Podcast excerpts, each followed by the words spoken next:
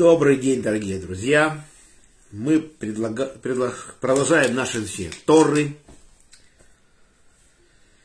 На сегодняшний день, глава Вайкра, мы говорим о жертвах. Немножко говорим еще о жертве всесожжения. Остановимся на хлебных приношениях. Какие бывают хлебные приношения? Первое, говорится, это мука, смешанная с оливковым маслом и с ароматной смолой. Человек приносит муку, у него нет денег дать животное, даже птицу, приносит муку. Коин берет поминальная часть, так называемая, тремя пальцами зачерпывает муку с маслом, ложит туда ароматную смолу, это смола фруктовых деревьев, эту часть сжигает.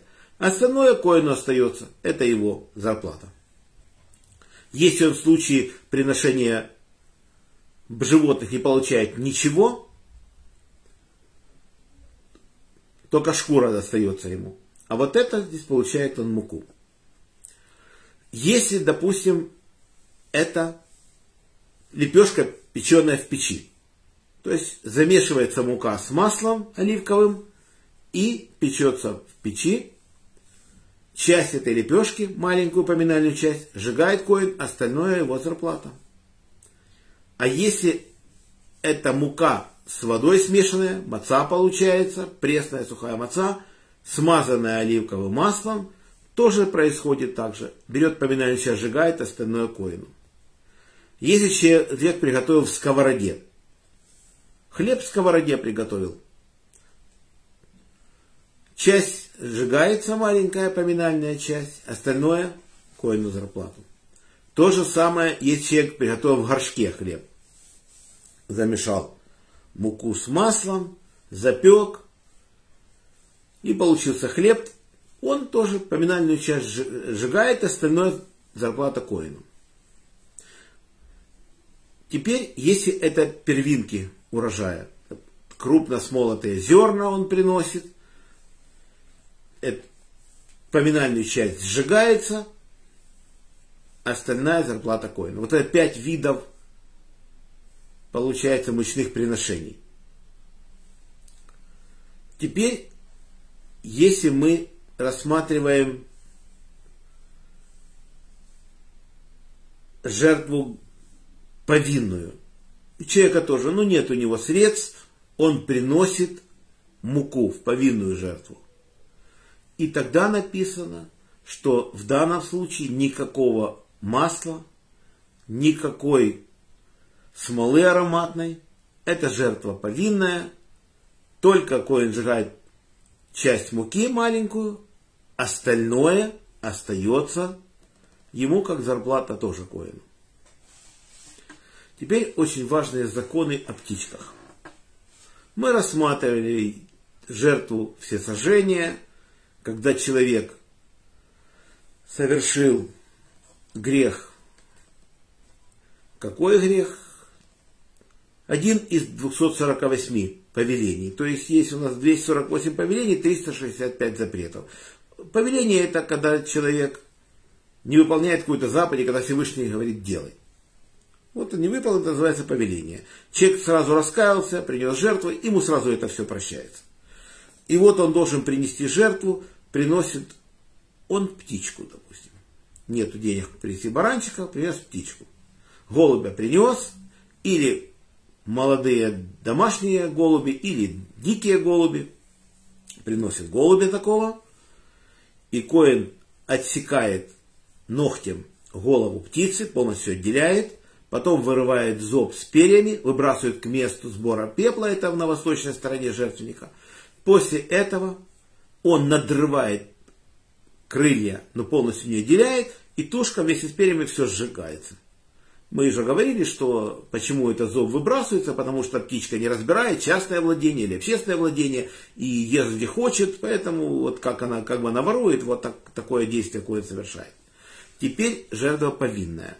Это была жертва грехочистителя, жертва сожжения. Значит, жертва повинной берется два голубя. Тоже или два домашних голубя, или два диких голубя. Молодые домашние голуби берутся. Почему-то Тора говорит за молодых. Что делается? Так, в случае повинной жертвы, то есть человек сделал какой-то поступок, то он вообще не знал, что он согрешил, он не знал, что такая заповедь есть, что, что он что-то нарушает. Потом ему сказали, вот изучал он Тору, узнал, он приходит к коину, вот я совершил. Он говорит, хорошо, берешь два голубя, приносишь в храм, и одного принесешь в жертву грехоочистительную, она то же самое, как и жертва всесожжения приносится, но по-другому. То есть коин режет голубя тоже ногтем, но полностью не отделяет ее от тушки. Никакие перья не надрывает,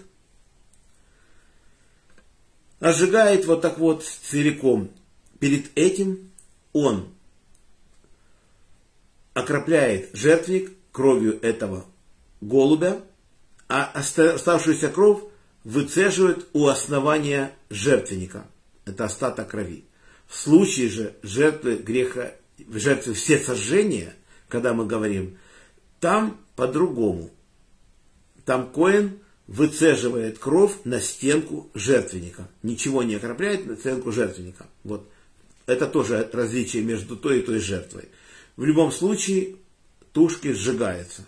Никто перья не снимает с них, потому что если снять перья с тушки и получится, что совсем маленькая его жертва, и чтобы не было стыдно бедняку, Всевышний об этом позаботился и сжигает голубя целиком. Да, это неприятно, такой запах перьев горящих, но коины должны все, все это выносить, потому что главное, чтобы не опозорить бедняка. Вот так вот.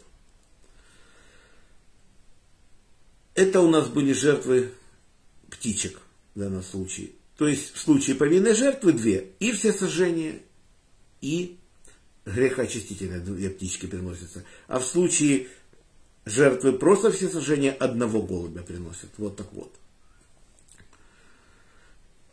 Теперь пишется, вот, допустим, грехоочистительная жертва. Жертва. За что? Говорит. Человек слышал, что кто-то совершает преступление, он видел это, и он знал, что кто совершает преступление, но он не предотвратил, мог предотвратить, что-то мог для этого сделать, не сделал. Не хватило силы духа или что-то, в общем, не сообщил, не сделал ничего. Вот он в этом случае считается совершил грех. Это, это надо идти в храм и сказать так-то и так-то. Не выстал, смолодушничал, не хватило силы воли остановить этот поступок человека. И вот теперь за это должен принести грехосительную жертву. Или человек что-то присвоил, раскаялся, пришел в храм, тоже сказал Коину, вот, совершил. Присвоил, потянулся к чужому, не выдержал. Что мне делать? Коин ему говорит, ты должен сначала вернуть то, что ты присвоил. Верни тому человеку. В каких-то случаях возвращается это вдвое, но только в тех случаях, когда человека поймали. А если он сам, значит просто должен вернуть и все. Но жертвы он принести все равно должен. В зависимости, что нарушил, Коин скажет, какие жертвы нужно приносить. Не во всех случаях все одинаково. Мы даже, даже с вами знаем из главы Мишпатим, не все одинаково. Допустим, если человека поймали, что он украл быка, то он должен пять быков принести. А если овцу, то четыре овцы. А если что-то другое, это вдвое. Вот так вот. Если сам, как мы уже говорили, раскаялся, тот да просто вернет то, что присвоил. Вот так вот. В каких-то случаях Тора говорит, пусть вернет присвоенную и пятую часть, пусть вернет.